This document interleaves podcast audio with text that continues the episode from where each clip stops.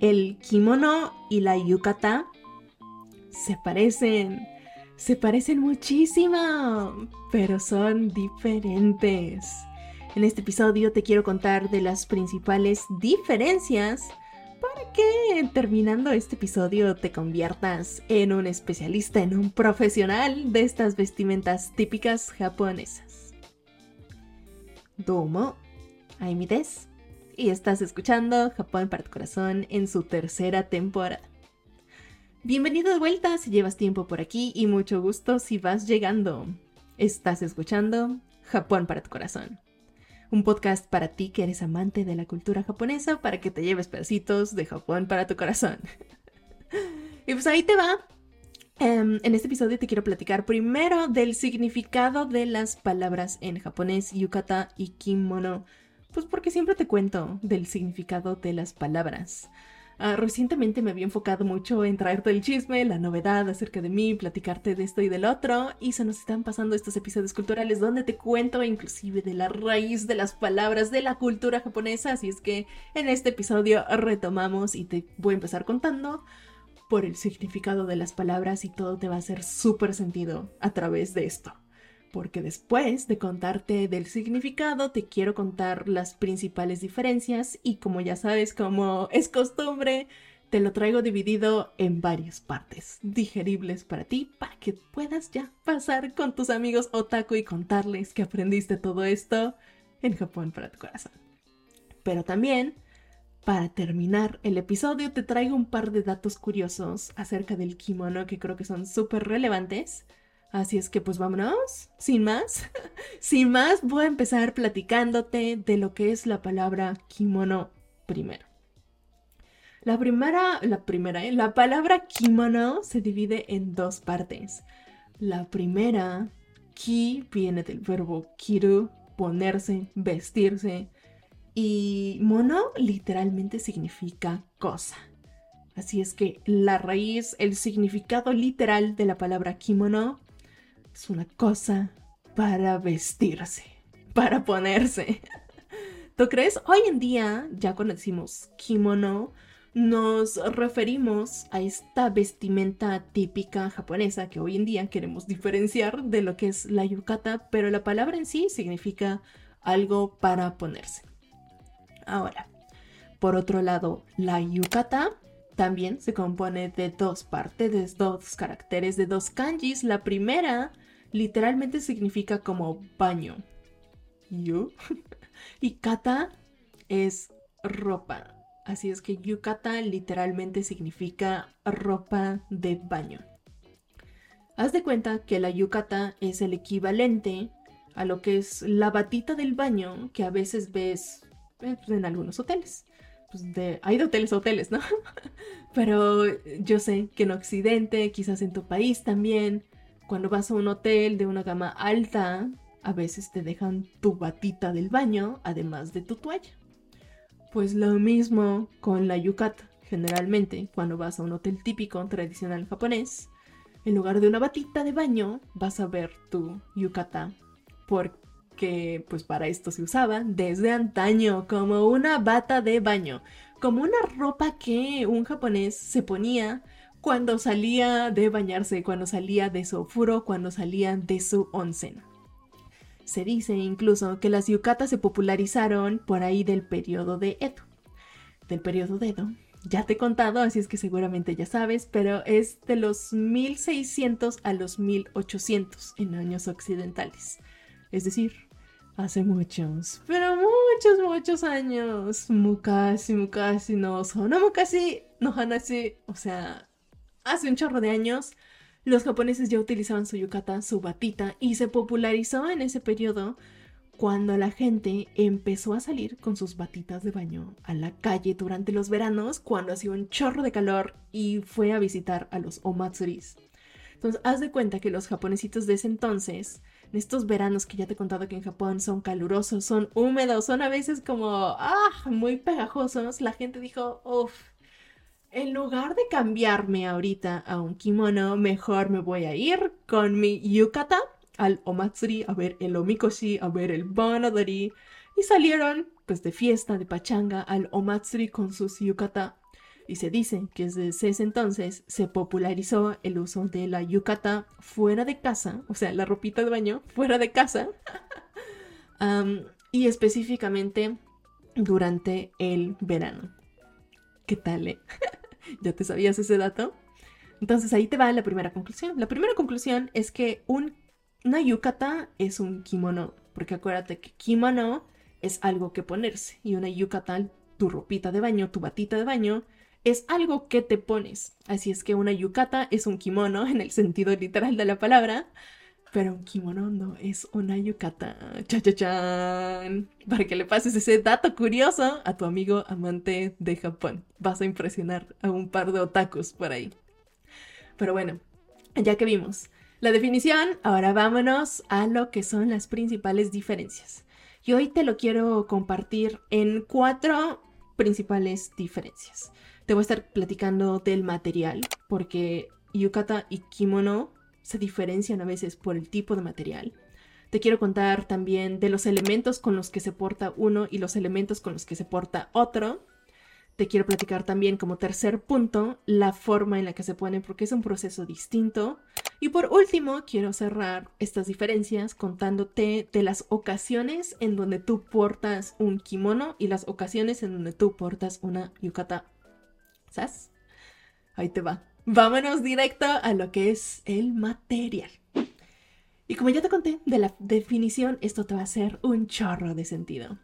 ¿Ves que te conté que la yucata es una batita de baño? Literalmente, pues, ¿qué crees? Las batitas de baño generalmente van a querer hacerse de un material absorbente. Así es que la yucata generalmente, generalmente hoy en día ya existen muchos tipos, pero generalmente están hechos de algodón.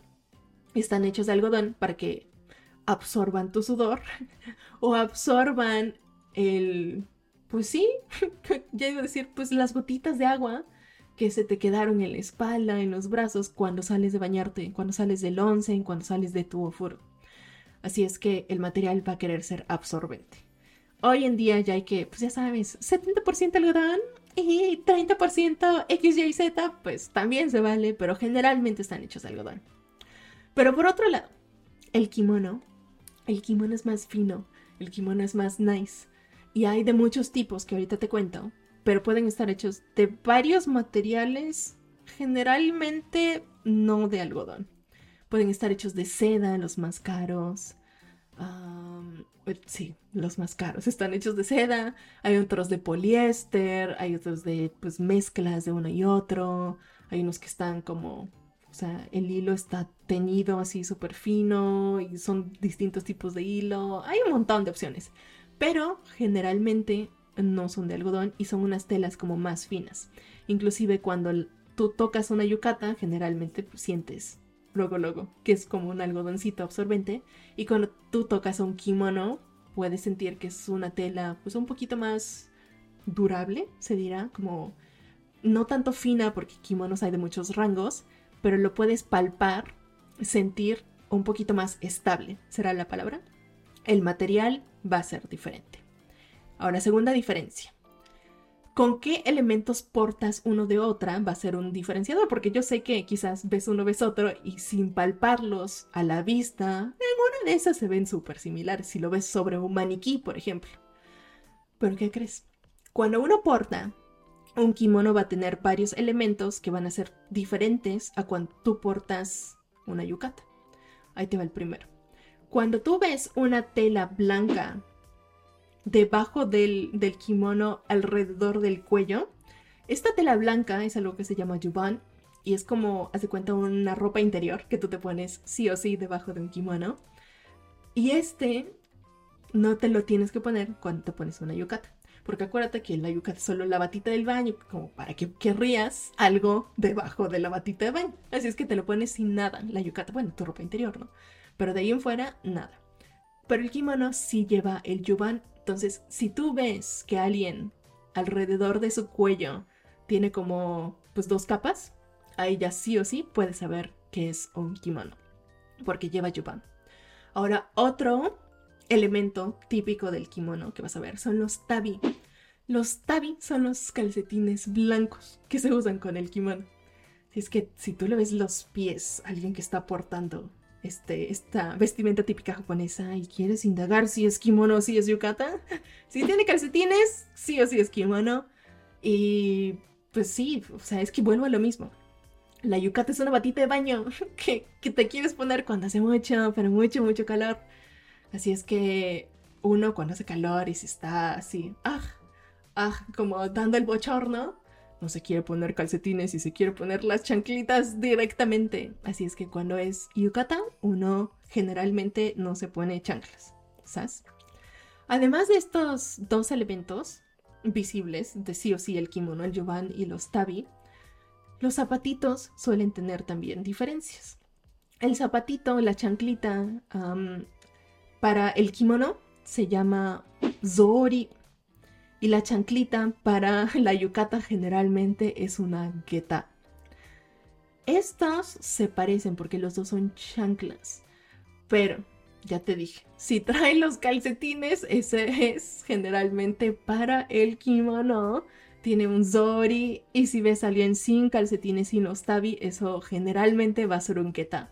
Los geta suelen ser como más, pues más duros de material hoy en día inclusive físicamente se parecen un chorro, así es que yo te diría, la más fácil forma de diferenciarlo va a ser a través de los calcetines, de estos dos elementos. Ahora, de pilón, ahí te va el pilón. Cuando ves tú a alguien con una yukata, generalmente se va a ver la persona como más fresca, como más ligera. Tanto la tela es ligera, los elementos son más ligeros, los colores, como es verano, van a ser como pues tantito más más frescos, más vívidos, y la persona puede traer en su mano algo muy típico que se llama eh, uchiwa, así como para un abanico, se me lleva el nombre en español. y aquí yo estaba solo haciendo el movimiento con la mano. Uchiwa es este abanico típico japonés. Generalmente cuando alguien importa una yukata va a traer un uchiwa porque te digo, los veranos en Japón hace mucho calor y cuando traes un kimono no es tan común traer un uchiwa. Así es que los elementos con los que tú portas una vestimenta tradicional japonesa o la otra, el kimono o la yukata, van a ser distintos. ¿Hasta aquí vamos bien? Pues vámonos con el siguiente punto, que es el proceso. Y esto te lo voy a platicar rapidísimo nada más. El kimono, pues como es más sofisticado, es como la vestimenta tradicional japonesa, es todo un proceso, es todo un conocimiento, es todo un arte ponerte un kimono. Con decirte que hay certificaciones para saber ponerte un kimono de la forma adecuada. Son años de estudio y las personas se especializan en ponerte un kimono. Pero por otro lado, la yukata, la yukata es bien fácil. Tú pones un tutorial en YouTube y el tutorial de YouTube te va a explicar en dos, tres patadas, yo creo que 15 minutos, aunque no te lo sepas poner, le agarras el truco y te lo puedes poner. Y esto es, porque sí tiene truco, ¿eh? Es la, tanto el kimono o la yukata son telas largas, es una tela larga, con las mangas, pero larga porque se ajusta a la estatura de cada persona. Si es que tú lo tienes que ajustar alrededor de tu cadera y cintura. Tienes que amarrar unos moñitos, sacar tantito la tela ahí de la cintura para ajustar el, pues, la, estatura del kimono. Si es que sí tiene truco, pero la aprendes fácil. Pero el truco para el kimono, ahí sí años de estudio, porque hay hay un orden, es un arte, el moñito, o sea, varios tipos de amarre con el moño en el kimono. La yukata también, pero es mucho más simple, la tela inclusive del obi es mucho más fácil de maniobrar para las yukata. Así es que el proceso también va a diferir. Yo sé que cuando estás queriendo diferenciar si es kimono y es yukata en la calle, pues no le vas a preguntar, ¿cuánto tiempo te tardaste? Pero, pues ya sabes, con los elementos que traiga en la mano puedes saber pero también el diferenciador es el proceso. Y vámonos a la cuarta, que es la, la que más tenía ganas de contarte en este episodio. La cuarta diferencia entre el kimono y una yukata es la ocasión, cuando vas a portar una u la otra. Fíjate, y te va a hacer mucho sentido, la yukata es muy informal, es como del rango del 0 al 10, el más informal siendo el 1 y el menos informal siendo el 10. El yukata es el número 10, ¿sabes? De las vestimentas típicas japonesas. Porque es una batita de baño. Es una batita de baño con la que puedes irte a un festival. Entonces, las yukata te las vas a portar cuando vas a ir a ver fuegos artificiales, que ya te he contado en un episodio con mi amiga Moe, de cuando en los veranos, creciendo como japonesas mexicanas, nos íbamos con nuestras familias a ver los fuegos artificiales. Son esos tipos de eventos donde te llevas tu yukata. Pero, definitivamente va a ser de mal gusto presentarte con una yukata a eventos formales. Y es porque la gente en Japón sí diferencia rápidamente cuál es una yukata y cuál es un kimono, por lo que te he contado. El material, los elementos, como que lo ves y puedes saber si eso no es otro. Así es que ojo, si a ti te invitan en Japón a una boda, a un funeral, a una ceremonia de graduación, de ingreso escolar, que ya te he contado también que existen ceremonias de ingresos escolares en Japón, primaria, secundaria, universidad, preparatoria también, por cierto. Ah, esos tipos de evento generalmente vas a requerir un kimono especial y vas a requerir un kimono especial para cada tipo de eventos. Sí, somos recomplicados, pero ahí te va, aquí estoy para hacerte la vida más fácil y te quiero dividir los tipos de ocasiones, los tipos de kimono por ocasiones y te quiero contar pues de dos, lo dividí en dos grandes grupos que siento yo que hace sentido. Primero te quiero contar de las ocasiones súper formales y te voy a contar de tres tipos de kimono. Y después te quiero contar de las ocasiones como pues, formales, pero no para tanto, donde te pones un kimono. Ah, y tienen otros nombres, son otros tipos de kimono. Así es que ahí te va. Primero te quiero contar del kimono para tu bodorrio. Si tú eres mujer y te vas a casar en Japón al estilo tradicional, si decides portar un kimono, para tu boda necesitas algo que se llama shiromuku. también hay otros nombres, pero pues, te voy a contar de uno porque... y te lo voy a dejar escrito en la descripción por si lo quieres copiar, pegar y ver más imágenes, investigar más adelante. Aquí estamos para servirte en Japón para tu corazón. este shiromuku es este vestido blanco, este kimono blanco que se utiliza únicamente cuando tú eres el actor principal de la boda y eres mujer, ¿sabes?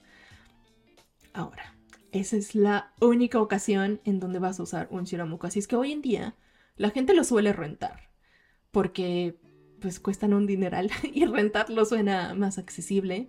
Es muy común verlos, verlos en renta si te vas a casar.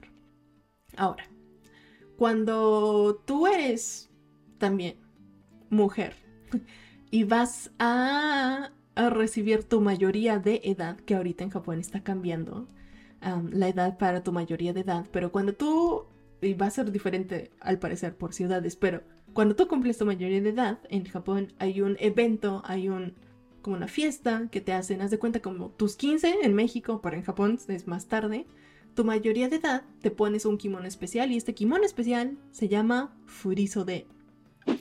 El Furizo de es súper bonito porque generalmente son muy coloridos es su particularidad y tienen mangas más largas que los kimonos, que otros tipos de kimonos de los que ahorita te cuento.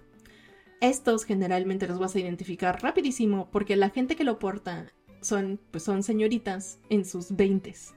¿Sale? Entonces son jovencitas, los colores son como vívidos, rojos, blancos, azules, ah, como muy llamativos y pues por supuesto te estoy hablando de kimono, van a venir con sus otros elementos. Hoy en día la gente está optando por quizás cambiar de, calzado. Algunas chavas utilizan otro tipo de zapato en lugar de utilizar sus zori. Pero los kimonos en sí son de manga larga y muy llamativos. Esto se llama de. El siguiente tipo del kimono, sí, de la categoría super formal que te quiero contar es el kimono para funerales. El kimono para funerales también tiene un nombre especial y se llama Mufuku. Los vas a distinguir porque son colores oscuros, opacos, simples, sin ningún, como ningún detalle, como muy planos, muy simples. Generalmente gris o negro, o sea, tonos muy, muy oscuros. hay gente que tiene uno de estos en su closet. Hay gente que definitivamente prefiere rentarlo. O hoy en día se está perdiendo la, tradición poco a poco de ir con, uno de estos kimonos a los funerales y a veces ya la gente opta por únicamente vestirse con un vestido formal. Al occidental, vestido, traje para, para los caballeros, cuando vas a atender este tipo de eventos formales. Porque en Japón, quizás me hace falta hacer un, un episodio de esto, pero los funerales son el, eventos muy formales y bastante serios. ¿Sabes? Ahora, ahora ahí te va. Los más comunes, porque estos tres que te acabo de contar son súper formales, o sea, tiene que ser o tu boda o tu mayoría de edad o alguien muy cercano se tiene que, que petatear, y petatear es un mexicanismo, perdóname, quise decir morir pasar a la otra vida para que tengas o portes uno de estos kimonos. Pero hay otros como semiformales, llamaría yo, que utilizas de manera más frecuente, pero también tienen su nombre y sus particularidades, así es que ahí te va.